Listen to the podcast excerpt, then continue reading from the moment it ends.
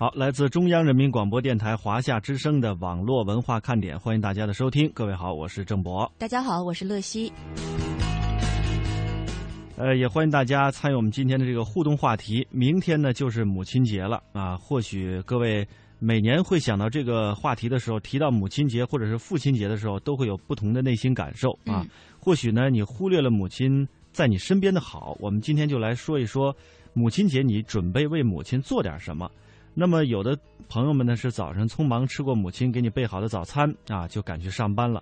晚上匆匆回家之后，你已经看见这饭菜啊已经在桌上了。母亲做的饭其实是，呃，凝结着很多辛苦的，当然也是最可口的饭菜。那么明天周日的母亲节，我们应该推掉一切的应酬和游玩，好好的也为母亲做顿饭啊！这是郑博的想法哈，应该是嗯嗯。那其他的朋友又准备母亲节为母亲做点什么事儿呢？也欢迎参与我们今天的互动话题：母亲节你准备为母亲做点什么？最近在这个微信的朋友圈上看到了一些朋友们，呃，就集了一个帖子啊，就是说了一下这个微信。呃，要不要加老妈这个问题？哎呦，这个问题我真的曾经困扰过，你知道吗？啊，你还困扰过？哎，对，哎呀，要跟大家抱歉一下，我今天这个生病的原因，嗓子哑得很厉害啊。嗯嗯，大家要这个迁就了。嗯 嗯，说到这个微信的朋友圈，我不是之前。嗯，很长时间就是我用微信，我妈妈不会用嘛。嗯。但后来我姐姐就教了她。哦。教了她之后呢，她就教会了就会出现问题了。哎，问题就来了。嗯。然后呢，我就发现她有看我的朋友圈可是你要知道，就是两代人之间有的时候总有一些小秘密的，对不对？嗯。我们年轻人的一些世界，有时候可能不太想让妈妈知道的。嗯。然后我就把偷偷的把我妈妈给屏蔽了。哦，就是看不到你发状态了。哎，然后没多长时间呢，就被我妈给发现了，然后她就很认真的说：“你是不是屏蔽我了呀？”然后就表现的很伤心。啊，然后我就赶快又给她加回来了。但是加回来之后就会有困扰，因为你的一举一动，都掌握在她的这个眼皮子底下。然后母亲总是会关心你，对不对？嗯嗯，然后就经常问你怎么回事啊？怎么回事啊？其实有的时候我们说的那些话，年轻人懂是不走心的，对吧？嗯，母亲就特别当回事儿。是，所以很多朋友都遇到过这种问题啊。我们举个例子，就是前两天在杭州工作的一位八五后的湖州姑娘啊，莲子啊，接到了她老妈来的电话，但是和以前有所不同，这老妈呢没有开门见山说事儿，而是首先拐弯抹角的绕了一个圈子，一会儿说这天气多变啊，要注意身体，一会儿呢又问她这个工作最近忙不忙啊，说家里这个三表姐和这男朋友吵架又闹分手了，这莲子就肯定知道这老妈呀话里有话，嗯，果然。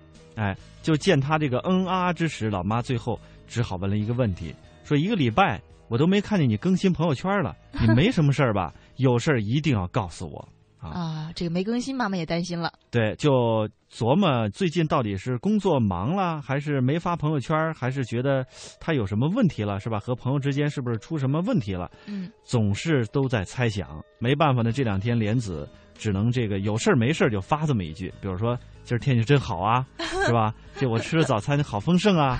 啊，我睡觉了，各位晚安之类。这这种话就不疼不痒，目的只有一个，就是为了让他老妈放心，是吧？不要多猜疑。所以说，面对这样的问题啊，呃，相信很多朋友都都遇到过啊。呃，这个很多网友呢也设计了一系列的方案，比如说这个，呃，当然这方案是以逃为主啊，看看是怎么一个逃法。这逃方案 A 说实在没地儿逃了，那就你可以设置一个分组。这在微信里是有这么一个功能啊，我还真不知道哎。对，就是退而求其次的一个方法，分组。嗯，呃，就你玩过 QQ 空间肯定哈，早间的这个 QQ 空间呢都有这个权限设计设置这么一项。现在这个很多的网络社交工具，当然也可以通过设置来让你，就是你不想看见呃其他人是吧？你也不想让他们看见，你也不想看见他们这说的话，你想让他看见的人看见都可以。就是各种方法，你想看就看，不想看就不看，啊，所以说呢，早前这个微博，这个就推出了这么一个方案，就是密友的功能，哎，也就是说，只要你在发消息之后，点击一下密友可见，就被你拉进这个密友圈的人就能看见普通博友所看不见的东西，就是你俩这个私交关系很好嘛，嗯，这个我觉得不错，对，所以说这个朋友圈呢。也有这么一个人性化的设置，就可以设置分组，也就是说，你每次发完照片之后，你都能选择一部分人可以看见你的状态。所以呢，你不想让老妈看见，你就可以不让他看见。哦，呃，这是一种方式哈。我还听说有人说这么一种方式，说那怎么办呢？你管不住爸妈，那只好管自己的嘴了。啊，就是把自己的嘴给给堵住，是吧？对，就朋友圈观看，咱不玩不发。是，你可以从这个一个圈子跳到另一个圈子，因为现在网络社交工具很多很多，是吧？那你万一碰到那种潮爸潮妈，你走到哪儿他跟到哪儿怎么办？他总有不认识、不知道的软件，是吧？啊，有很多很多，不断的下载 APP，也可以不断的添加好朋友啊，熟悉这个各种软件的各种功能。首先，我们刚才说的这是分组啊，当然你得先发张照片，是吧？一次性勾选，呃，你想这次发的照片，呃，发上去，下一次呢再勾选另一组为友。但是你就可以分波，让不同的人啊分时段的看到你所发的东西，因为有些消息啊是父母你不想他们愿意看见的啊，有些呢是不想让同事看见的，是吧？有些是同事能看的，但是你的客户又不能看见。总之，你的很多的朋友都会被你划分到很多不同的层次上，是有些事你是不想让他们知道的。嗯，所以呢，万一哪一次不小心点错了，就是大家都看见了。那就有点这个尴尬了啊！当然，你就提前得设置好这个分组，或者你就干脆算了，就像我刚才说的，嗯，就别发了，就闭嘴啊，是吧？对，哎，管住自己的嘴，反正我不发了，你们可以无限制的去猜想啊，反正我就没有状态啊，这也是一个不错的方法。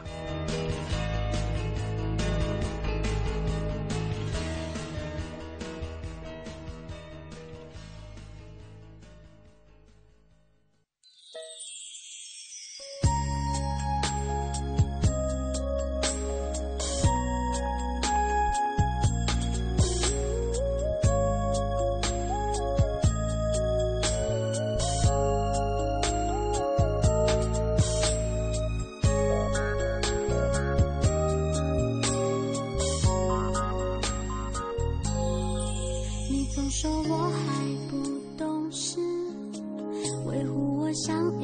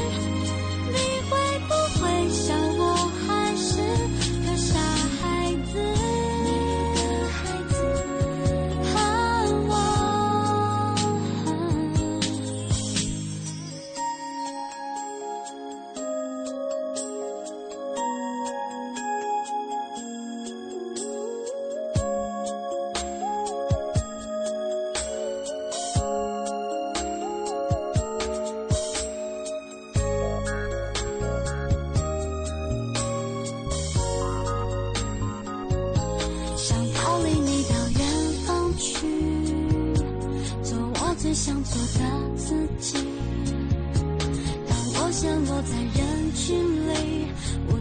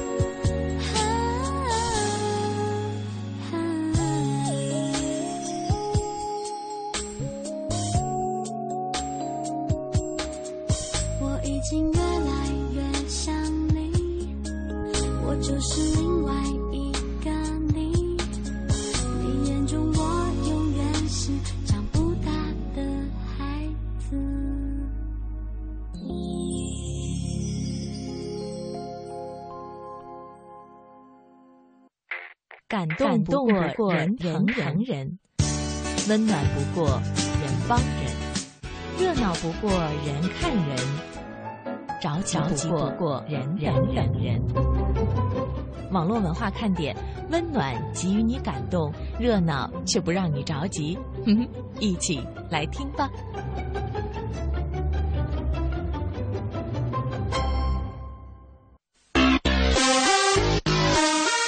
欢迎继续收听网络文化看点。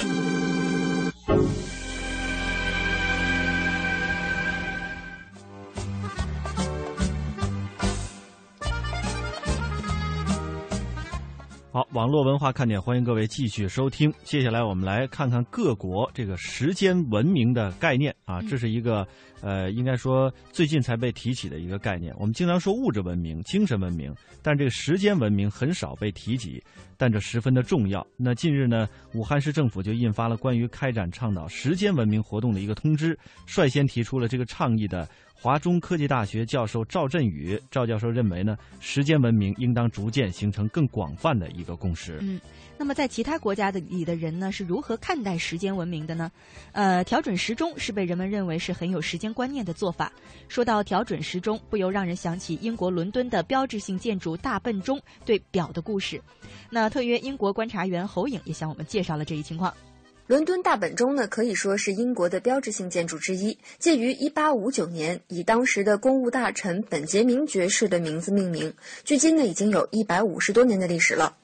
大本钟自建成起呢，伦敦的格林威治天文台的官员每天呢就会两次派人来校对此钟，以保证其准确性。据说呢是这样维持的：围绕着十三英尺长的钟摆的一个环上会放着三小堆铜币，整个装置的平衡非常精密。只要取走一枚铜币，大钟呢就会在两天之内慢一秒钟。而说到守时，英国绅士的形象可谓是根深蒂固。西装革履，戴着礼帽，持手杖或雨伞，还会揣一枚怀表，让人感觉呢非常的礼貌严谨。但是呢，有调查发现，英国人并没有想象中的那么守时，许多英国人已经养成了赴约迟到的坏毛病。人均每周由于等候而浪费的时间呢，也高达了四十七分钟。之前呢，有调查机构在英国多个城市的街头，对两千多名市民进行了时间观念的普查。其中近三分之一的受访者表示，要朋友等候二十分钟并没有什么大不了。而经过调查发现，伦敦呢也被认为是英国时间观念最差的城市。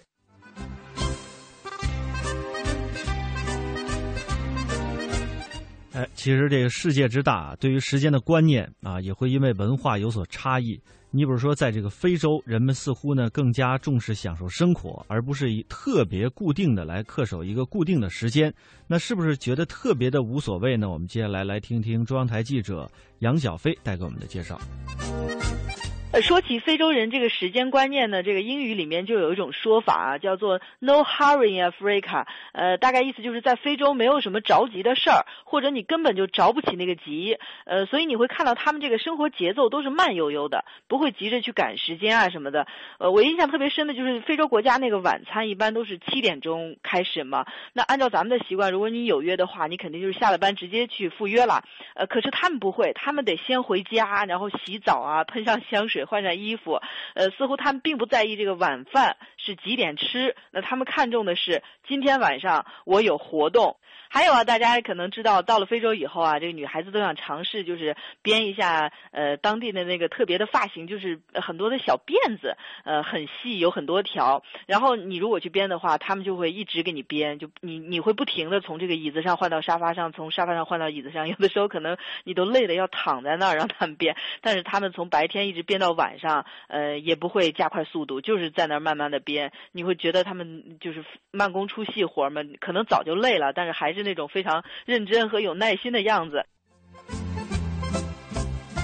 当然了，这个如果说真正去了解一个国家对于时间的观念，还得走入到这个国家当中啊，去接触这个国家的人，入乡随俗也是很重要的。那么在和非洲人接触过程当中，杨小飞他就发现了，说这非洲语言当中啊，其实就透露出非洲人对于时间认识的一个传统。我们继续来听他的介绍。比如说在东非这个斯瓦西里，我们所说的早上七点天亮的时候，呃，这个意思就是在斯瓦西里语就是一点钟。就意味着一天的开始。再比如呢，这个布隆迪，它的某个语言是用挤奶的时间来表示上午七点，用开始放牧的时间来表示上午八点。所以你可以看得出，就是这些和天象或者农事联系在一起的时间的描述呢，是非常粗略的。这也就可能造成了在传统上，非洲人对这个时间认识，它不是那种以分秒来计算那么精确的。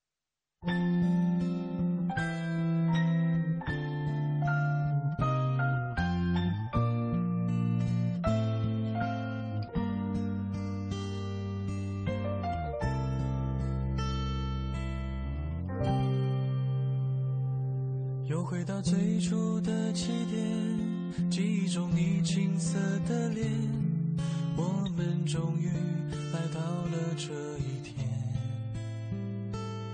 桌垫下的老照片，无数回忆连接。今天男孩要赴女孩最后的约，又回到最初的起点。呆呆地站在镜子前，笨拙系上红色领带的结，将头发梳成大人模样，穿上一身帅气西装，等会儿见你一定比想象美。好想再回到那些年的时光，回到教室座位前后，故意。讨你温柔的骂，黑板上排列组合，你舍得解开吗？谁与谁做他，又爱着他？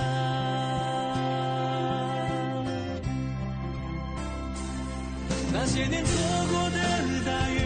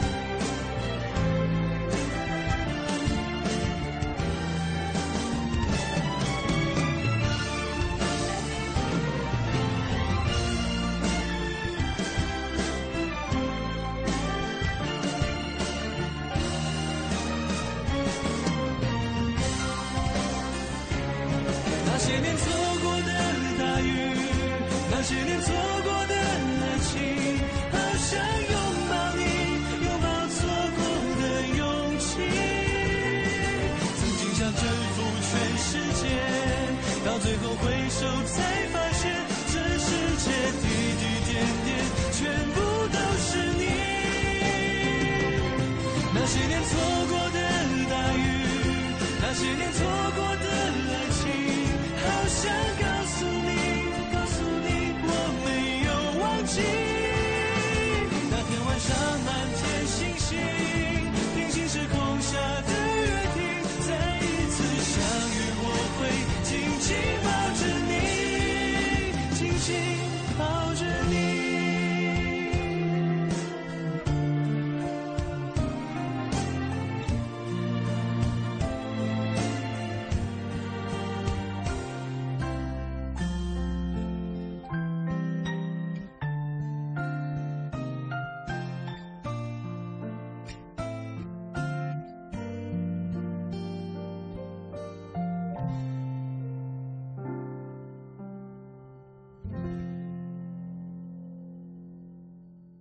北京时间三三点多了。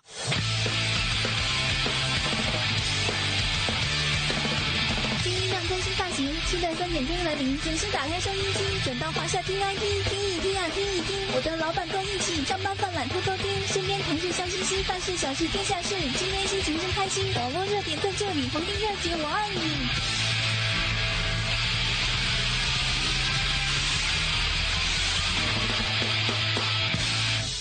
什么呢？肯定是你呀、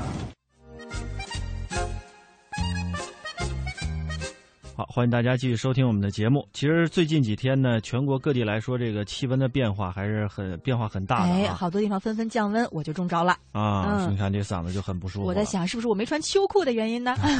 也许是你脱的太早了，是吧？嗯现在很多朋友就是已经把这个秋裤已经都脱掉了，但是呢，前一段时间好像刚脱掉秋裤，第二天就得穿上啊，然后第三天就觉得这气温真是太高了，三十度了，还得脱了，所以就在这穿穿脱脱之间。呃，就有很多的这个打油诗就流露出来了。哎，好像大家都可爱用这个秋裤做打油诗了，这几年、嗯啊，挺有意思有新花样。对，所以这个呃，今年说的是这个长春的市民哈、说说这个穿穿脱脱的享受，因为连日多来呢，这个吉林省长春市的这个气候极其反常。比如说，在这个五号的时候，长春呢在阵阵风雨当中就迎来了立夏的节气，但是当时的最高气温呢仅仅有十度左右。根据一个查证，这是近年来长春最冷的一个立夏，十度天气还是非常冷的。而就在几天之前，长春呢又刚刚攀上了三十度左右的高温，你看这温差二十度啊，极其的反常。那么气温呢，应该说坐上了过山车，所以说不少的长春市民都经历了这个穿穿脱脱的享受。当然，这也是在激发不少人的创作热情啊。以这个天冷要穿秋裤为主要内容的段子就随之流行开来，在朋友圈啊、微博上就广泛的被转发。那么，长春的一位市民孙达啊，当他打开这微信朋友圈的时候，就发现了一首题为“我要穿秋裤”的诗，这两天转发率很高很高，是这么写的：说我要穿秋裤，冻得扛不住啊！一场风雨来，降个十来度，我要穿秋裤，谁也挡不住。翻箱倒柜找，藏在最深处。未来几天内还要降几度，若不穿秋裤，后果请自负。挺有意思对，啊我觉得这种那个调侃虽然挺嗯、搞笑的，但是我觉得也是对我们的天气和自己的生活改变的挺真实的一种感受啊。嗯，当然这也有网友呢，把这个穿秋裤和国际时事联系起来啊，这就有点难度了，把它变成一些国际视野的段子。比方说，比如说这个某国忙着，某国忙着，而我国长春人民一直忙着穿秋裤、脱秋裤、洗秋裤、收秋裤、找秋裤，然后再不断的寻复，再穿秋裤、脱秋裤，脱了你得收吧，收完之前你得洗啊，然后收完之后你你发现天气又变了，你还得找出来。其实我就觉得这几年秋裤段子好像早已有之，绝不是今年。嗯啊、而且在网络上颇具知名度。对我之前听过的有很多，什么不在秋裤中爆发，就在秋裤中灭亡，嗯还有什么英雄不问出处，全都要穿秋裤，嗯，还有什么衣带渐宽终不悔，中间还要穿秋裤。哎，呃，这这个我估计随着这个气温的不断的变化啊，还有更多的呃联系古文的诗句，或者说更搞笑的一些诗句会出现啊。呃，好，这就是我们上半时段呢和大家分享的网络文化看点的全部内容。那欢迎大家在半点广告之后继续收听我们的节目，稍后见。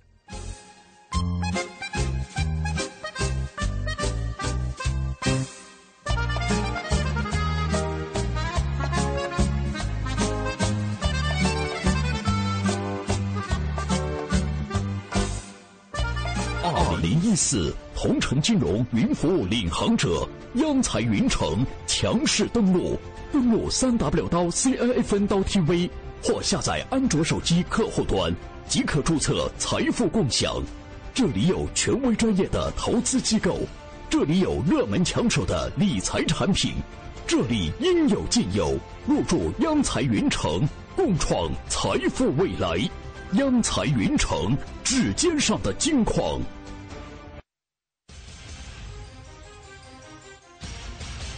想体验手机理财的轻松便捷吗？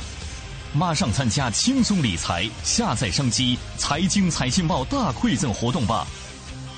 下载安装同城金融客户端央财云城，新注册用户有机会获得丰厚大奖，还不赶快行动！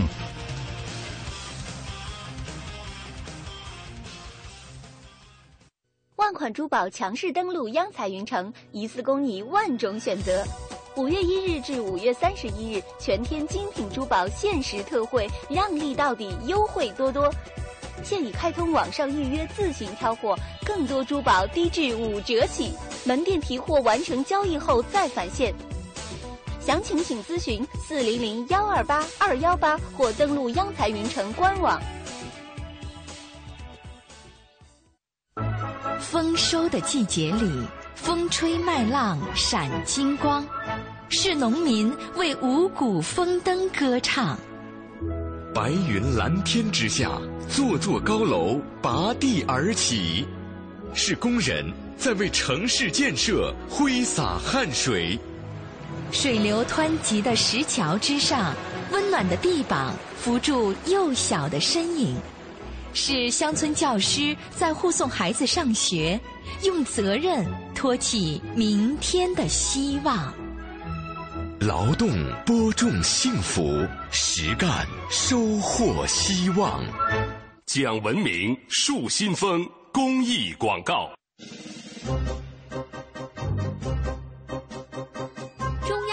广播电台香港之声携手香港青年交流促进联会，共同推出“梦想舞台二零一四”，为你的梦想加油助力。即日起至五月十六号，用文字、声音、图片、视频等各种形式分享你的梦想故事，就有机会赢得共十五万港币的圆梦启动金。让我们为你的梦想筑起平台。为你找到逐梦的同行者，为我们的梦想注入生命力。详情请登录央广网。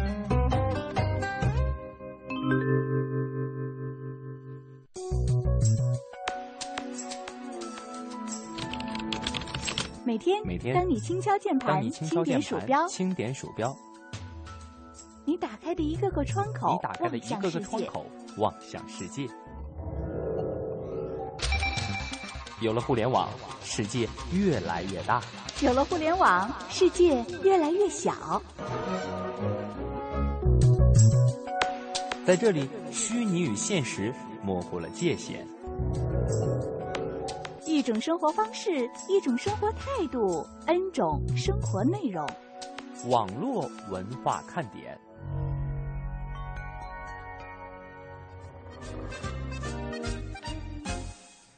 欢迎大家在半点广告之后继续收听中央人民广播电台华夏之声的网络文化看点。大家好，我是郑博，我是乐西。哎，在接下来的下半时段呢，我们按照惯例，我们接着要收听啊，这个电商的成功人士柳传志，这是一个系列节目《柳传志如是说》。今天请各位收听的是第三十八集。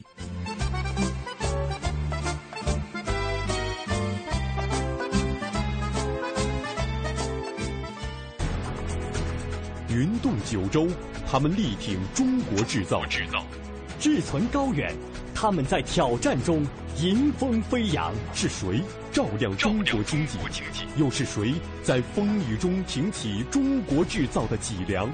柳传志、牛根生、马云、史玉柱、任正非、俞敏洪、江南春、冯仑、王石、潘石屹。他们是中国经济生活的领航人，他们是社会广泛关注的焦点人物。他们在新经济的浪潮中冲浪，在全球化竞争的压力中前行。他们和他们团队的业绩，是中国经济领域中一份份亮丽的成绩单。中国顶级民营企业家的商道真经《如是说》系列，中国经济出版社独家出版发行，北京魔动传媒有限责任公司独家广播媒体推广。仅以此系列图书，向为中国改革开放和民族企业振兴不懈努力奋斗的企业家们致敬。他高举全球化品牌旗帜，追逐奥林匹克。他用撑杆跳的高度携手蓝色巨人，他构建庞大的电脑王国，国际领先的壮志雄心让他与众不同。他不仅仅善于联想，更善于积极行动。四十岁才在一个几乎已垄断的传统行业中创业，创立联想二十多年来，他却总是领先于这个时代。但几乎无人能够想到，他会以一个从未尝试过的角色正式淡出联想集团。二零零九年的强势回归能否力挽狂澜？让我们拭目以待。拭目以待。中国教父级 CEO 的商道真经，联想集团董事局主席柳传志如是说，正在为您播出。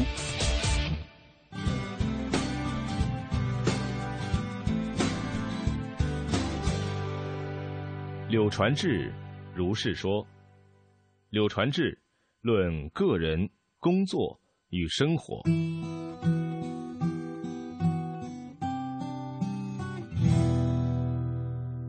父亲的影响。一九八五年，柳传志作为 IBM 电脑的代理商，坐在会议室的最后一排，身上穿着父亲刘古书那套灰色的旧西装。柳传志回忆道：“父亲对我影响很大。”首先是敬业和勤奋方面，我父亲呢是法律专家，六十几岁了，奉国家之命啊，在香港创建了中国最大的专利代理公司，为国家呢创造了五亿多资产。父亲极重信誉，办事开会从不迟到，守时守点，言出必行，做事一板一眼，兢兢业业。其次啊。父亲的家庭观念也很强，我父亲生性耿直，一生坎坷，母亲一直站在他身边，提醒他，支持他，鼓励他。啊，无论多苦，母亲呐从不抱怨。父亲在外边很精神，指挥千军万马的样子，回家后啊特别体贴母亲。结婚六十年的钻石婚纪念日，父母并排站着，颤颤巍巍的。吹蜡烛，让我们子女啊，真是百感交集。父亲呢曾对我说过，不论贫富或者职位高低，我只要求你做一个正直的公民。一个人呐，有两样东西谁也拿不走，一是知识，二是信誉。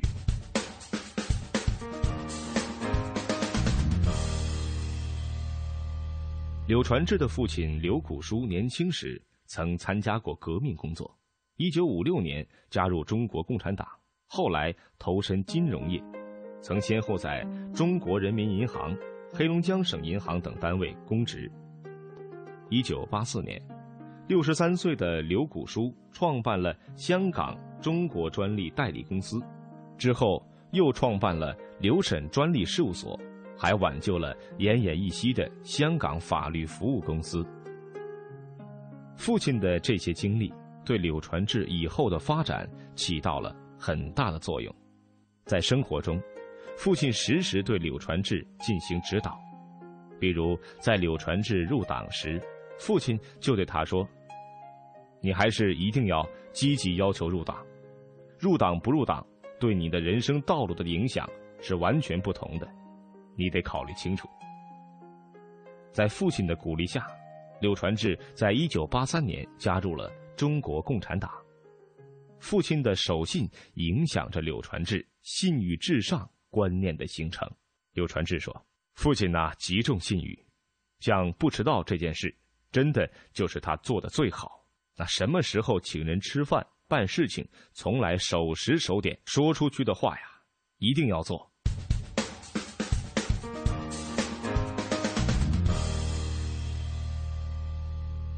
受父亲的影响，柳传志也成了出了名的守信人。二零零七年，柳传志被温州商界邀请去参加交流。当柳传志乘飞机赶去时，正遇上暴雨侵袭温州，于是柳传志被迫停留在上海。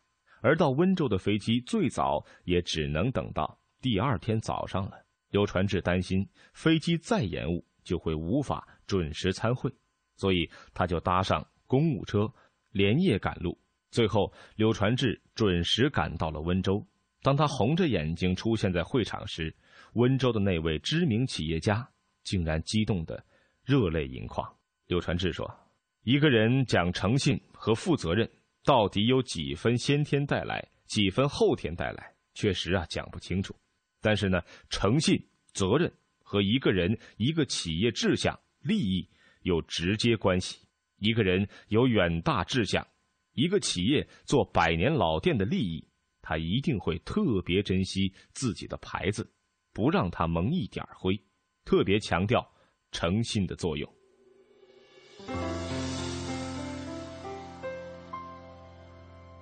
在事业上，柳传志的父亲也给了他很多帮助，如联想最早在香港成立的合资公司。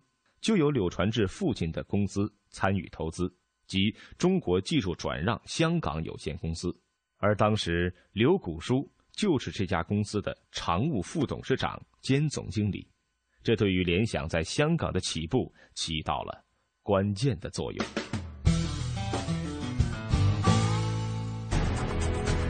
云动九州，他们力挺中国制造，制造，志存高远。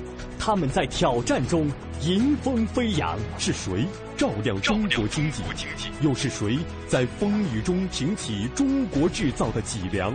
柳传志、牛根生、马云、史玉柱、任正非、俞敏洪、江南春、冯仑、王石、潘石屹。他们是中国经济生活的领航人，他们是社会广泛关注的焦点人物。他们在新经济的浪潮中冲浪，在全球化竞争的压力中前行。他们和他们团队的业绩，是中国经济领域中一份份亮丽的成绩单。中国顶级民营企业家的商道真经，如是说系列，中国经济出版社独家出版发行，北京魔动传媒有限责任公司独家广播媒体推广。仅以此系列图书，向为中国改革开放和民族企业振兴不懈努力奋斗的企业家们致敬。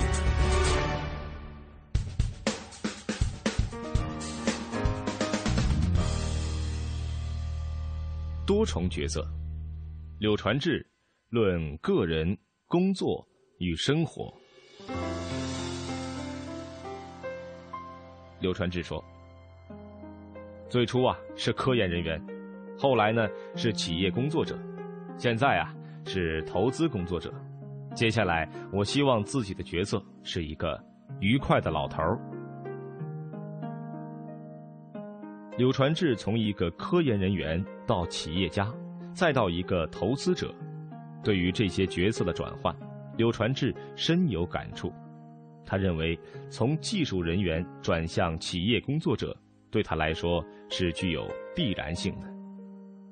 他说：“不能为了当尖子而变成书呆子，非课本因素在社会实践中啊非常重要。”那这是科技工作者成功转型为企业家的根本因素，因为啊，高科技产业化呢是一个把技术变成钱，把钱呢变成技术的过程。把技术变成钱本身是有很多环节的，不是光有技术成果就能变成钱，要把成果生产成产品，还要有市场、销售渠道管理等很多过程。这里呢，需要的是懂技术的管理人才，才能把技术变成钱。那如果仅仅是技术人才呢，是不可能的。就在我创业的那个年代啊，也就是二十世纪八十年代中期，很多人呢没有意识到这一点。当时啊，公司里也有很多矛盾。中国科学院的院所办的企业，很多不成功都是因为这个问题。那不了解，作为企业呀第一把手的主管，不能把自己放在技术人员的位置上考虑问题。那这恰恰是联想成功的一个重要因素。我们出来以后呢，很快的就摸索到了管理的重要性、经营的重要性。那在这方面下了很多功夫，这是我们做的比较成功的地方。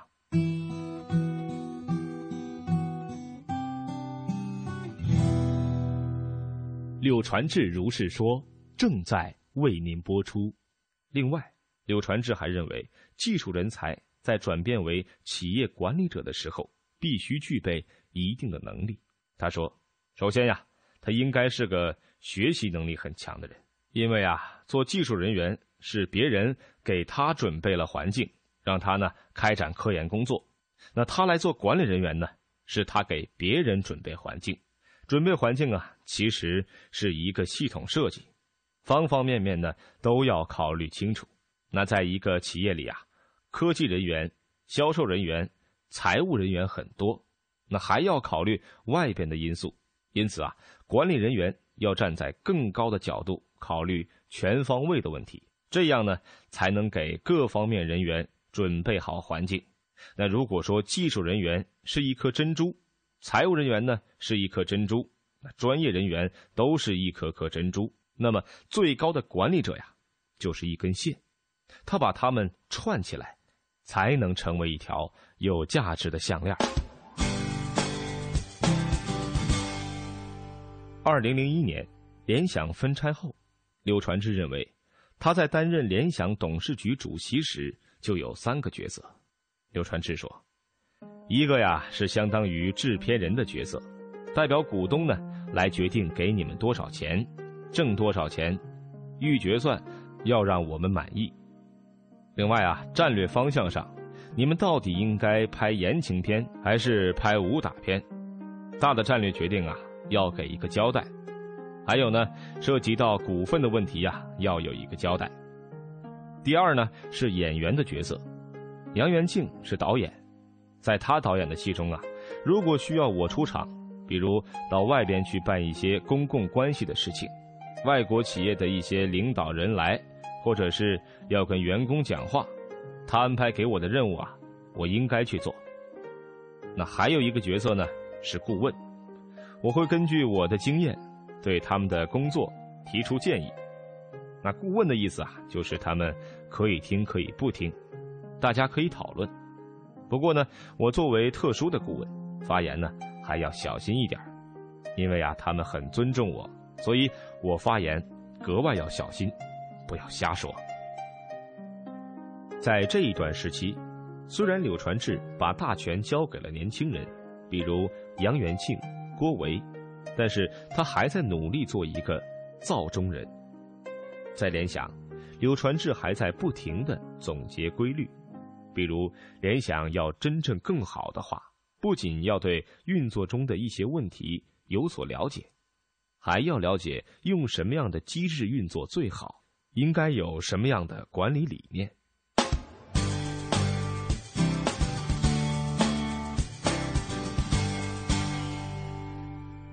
从全身投入资本领域的事业以来，柳传志便更多的转向了投资家的角色。之所以要选择做一个投资者，是因为他自己认为，通过他亲选的人，把联想的基础管理思想，特别是建班子、定战略。带队伍的管理三要素等内容传承下去，做投资是体现这种价值最好的一种方式。在投资界，柳传志又带出了一些新的领军人，比如朱立南、陈国栋等。在这样一批弟子的带领下，他的资本事业正在稳步的发展着。为了更好的培养他的弟子们，柳传志在公司几乎是完全放权。给予他们充分发挥的空间，所以柳传志现在的生活可以说比以前清闲了许多。这时候，柳传志又在梦想着退休后要做一个快乐的老头儿，每天醒来都有无数快乐的事等在前面。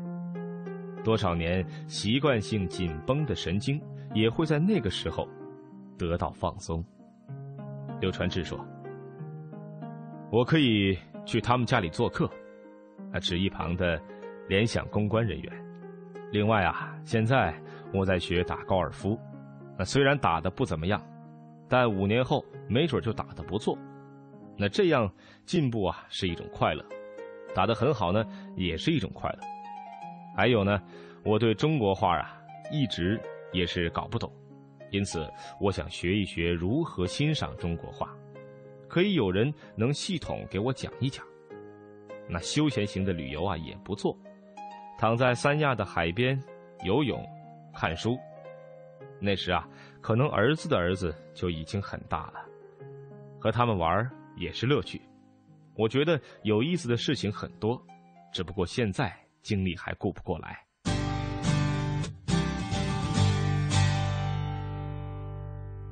柳传志现在的生活少了些往日的繁忙和疲劳。多了份自由，主要就是参加一些业内的活动和媒体交谈。业余时间主要是看看书、游游泳、锻炼身体。但他的主要精力仍然放在联想集团和联想控股的工作上。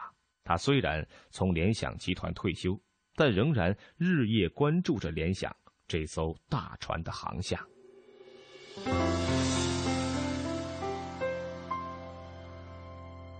成功需要妥协。柳传志论个人、工作与生活，有媒体记者曾这样评价柳传志：联想发展到今天，忍耐了很多很多常人无法忍耐的东西，隐藏过常理不应隐藏的黑暗，为他人背过的黑锅也历历可数。但柳传志却全做到了，保全了企业的发展，也保全了自己。杨元庆认为，联想的发展和柳传志有极强的妥协能力有着重要的关系。如果当初联想只有我这样年轻气盛，没有柳传志懂得在什么地方需要妥协的话，联想就没有今天了。柳传志的妥协，一方面表现在对环境的妥协，另一方面表现在对战略的妥协。在联想创业之初，有很多的外部环境因素限制着企业的发展。每当遇到这类情况，柳传志总能够用妥协的方式来面对它，所以才有了今天的联想。柳传志曾说过：“联想啊，从一九八四年成立到九十年代初期，我呢至少有一半以上的精力是用来研究环境、学习环境。”是要思考怎么在特殊环境下让我的企业活下来。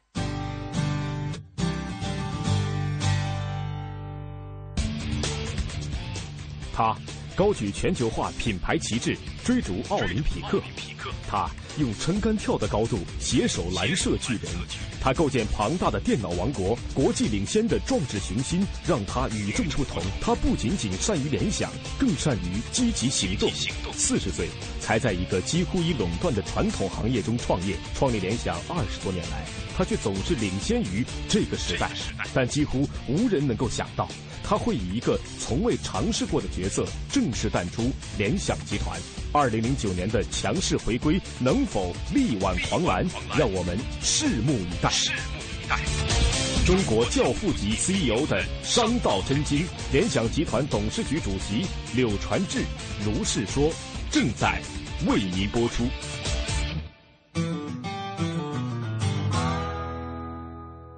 大环境不行呢，我们就努力改造我们的小环境；小环境还不行啊，不行。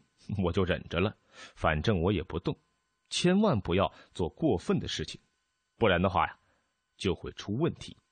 那归根结底呢，是要牢记大目标，把企业办起来。达到目标的途径啊，可以有不同。我的妥协总体还是成功的，多数的企业家垮是不适应大形势，环境变了，不适应环境变化。比如最近汇率变了，再是行业变了，再是竞争对手，比如大的国外竞争者进入，应变能力呢不够，表现在一是制定不出正确的战略，二呢是没有很好执行。在战略妥协方面，柳传志最为经典的例子就是企业股份制改革的实施。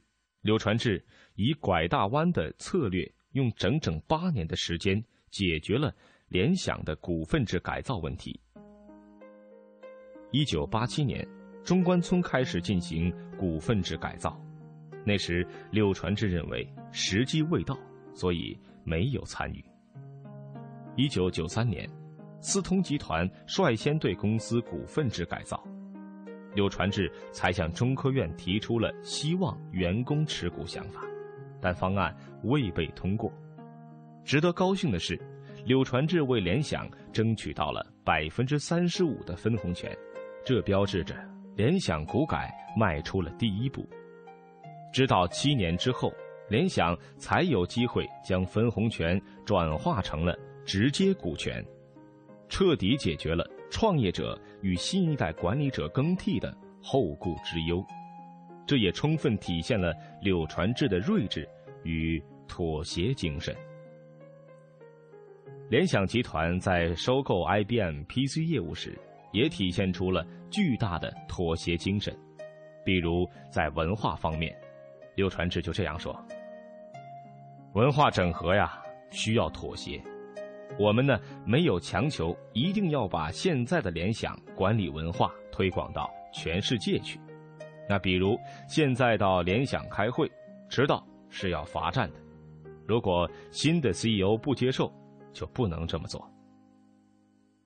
在团队方面，收购 IBM PC 业务之后，IBM 员工的薪酬是联想员工的七倍。虽然双方的收入落差很大，但是联想集团还是决定原 IBM 员工薪酬在三年内至二零零八年不变。柳传志认为，正是因为联想集团的妥协，才使得双方在并购后取得。很好的效果。刘传志说：“实际上啊，妥协也好，进攻也好，目的性呢一定要清楚。目的性清楚了，我相信就会把握这个度。妥协呢不是目的，妥协呀是为了达到预期目的的一个手段。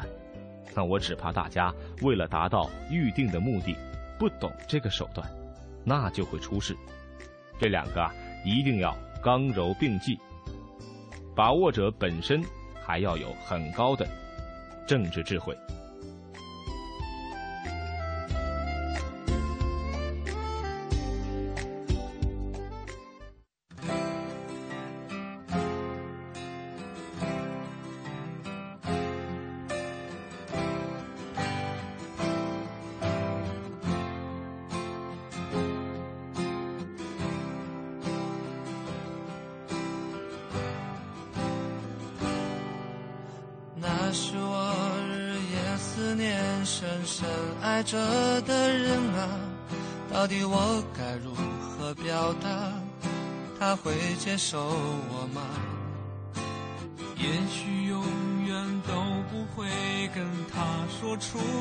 句话，注定我要浪迹天涯，怎么能有牵挂？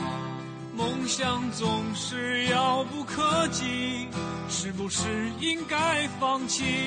花开花落又是一季，春天啊，你在哪里？青春如同奔，一去不回，来不及道别，只剩下麻木的我，没有了当年的热血。我在这里，丰富详尽的世界动态在这里。我在这里。权威迅捷的财经讯息在这里。世界呢正处在一个大发展、大变革、大调整。我在这里，激情四射的跳跃音符在这里。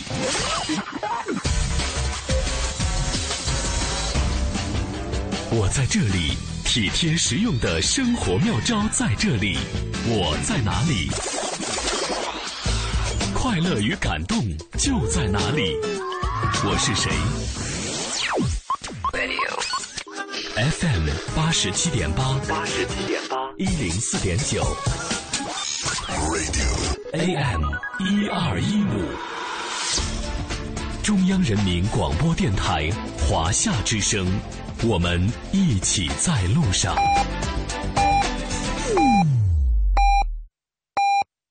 北京时间十六点整。